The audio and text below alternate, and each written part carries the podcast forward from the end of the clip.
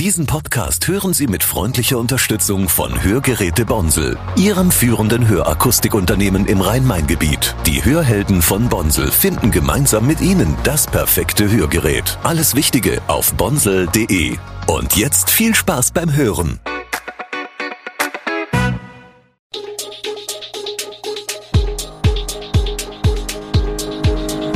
Gude, unser morgendliches News Update. Das Wichtigste aus Südhessen für Sie im Überblick. Guten Morgen aus Darmstadt an diesem 12. Februar.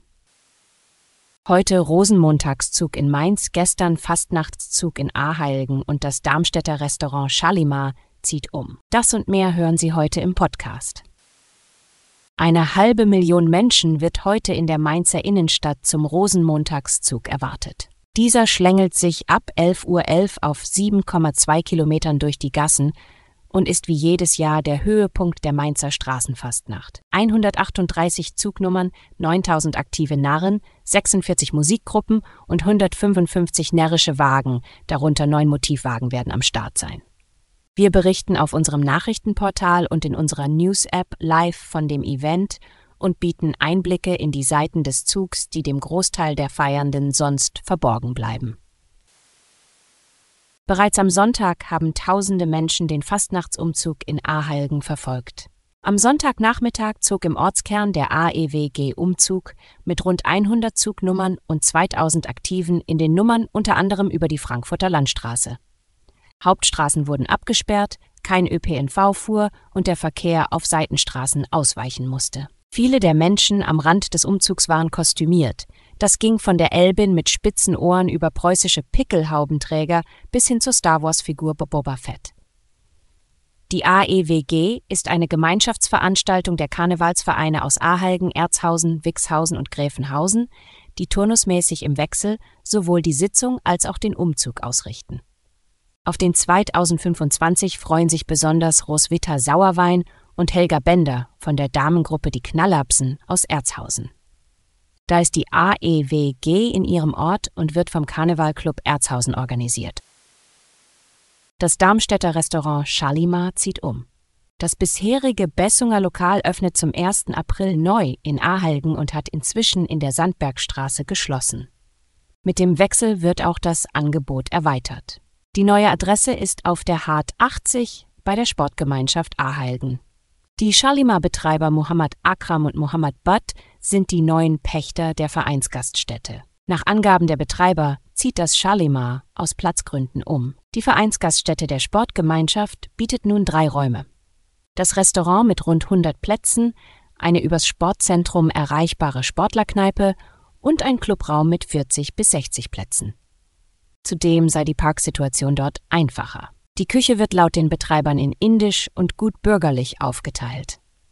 Eine Seite werde eher für die indischen Gerichte sein, die andere eher für Fastfood und Schnitzel. Es wird auch weiterhin Gerichte aus dem Tandoori-Ofen geben und auch das Catering-Angebot wird beibehalten. Von der Straße ins Europaparlament. Das ist der neue Plan der Protestgruppe Letzte Generation. Sprecherin Carla Hinrichs hat angekündigt, dass die letzte Generation bei der Europawahl 2024 kandidieren will. Die Gruppe stehe für die, die kein Blatt vor den Mund nehmen, heißt es. Ob die Kandidatur erfolgreich sein wird, bleibt abzuwarten. Denn für die Kandidatur zur Europawahl am 9. Juni sei es sehr knapp, sagte Henning Jeschke, Mitgründer der letzten Generation, bei einer Online-Pressekonferenz. Doch reiche bei der Wahl ein Stimmenanteil von 0,5 Prozent, um einen Sitz zu erobern, etwa 250.000 Stimmen. Denn anders als bei den Parlamentswahlen in Deutschland gibt es bei der Europawahl keine 5-Prozent-Hürde. Man versuche nun zunächst, binnen einer Woche 100 Freiwillige für die Aktion zu finden, sowie 50.000 Euro zu sammeln, sagte Jeschke. Danach werde man beginnen, die nötigen 4.500 Unterschriften zu sammeln. Eine politische Vereinigung sei für die Kandidatur bereits gegründet. Jeschke nannte auch zwei mögliche Spitzenkandidaten, Lina Jonsen aus Leipzig und Theo Schnarr aus Greifswald. Die Kansas City Chiefs um Quarterback Patrick Mahomes und Taylor Swift-Freund Travis Kelsey haben erneut den Super Bowl gewonnen und als erstes NFL-Team seit 19 Jahren den Titel erfolgreich verteidigt.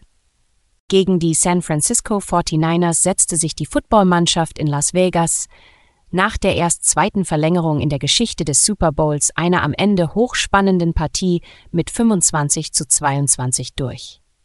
Die Chiefs drehten dabei wie bei den Siegen im vergangenen Jahr gegen die Philadelphia Eagles und vor vier Jahren ebenfalls gegen die 49ers einen 10-Punkte-Rückstand und zeigten spät ihre Qualität.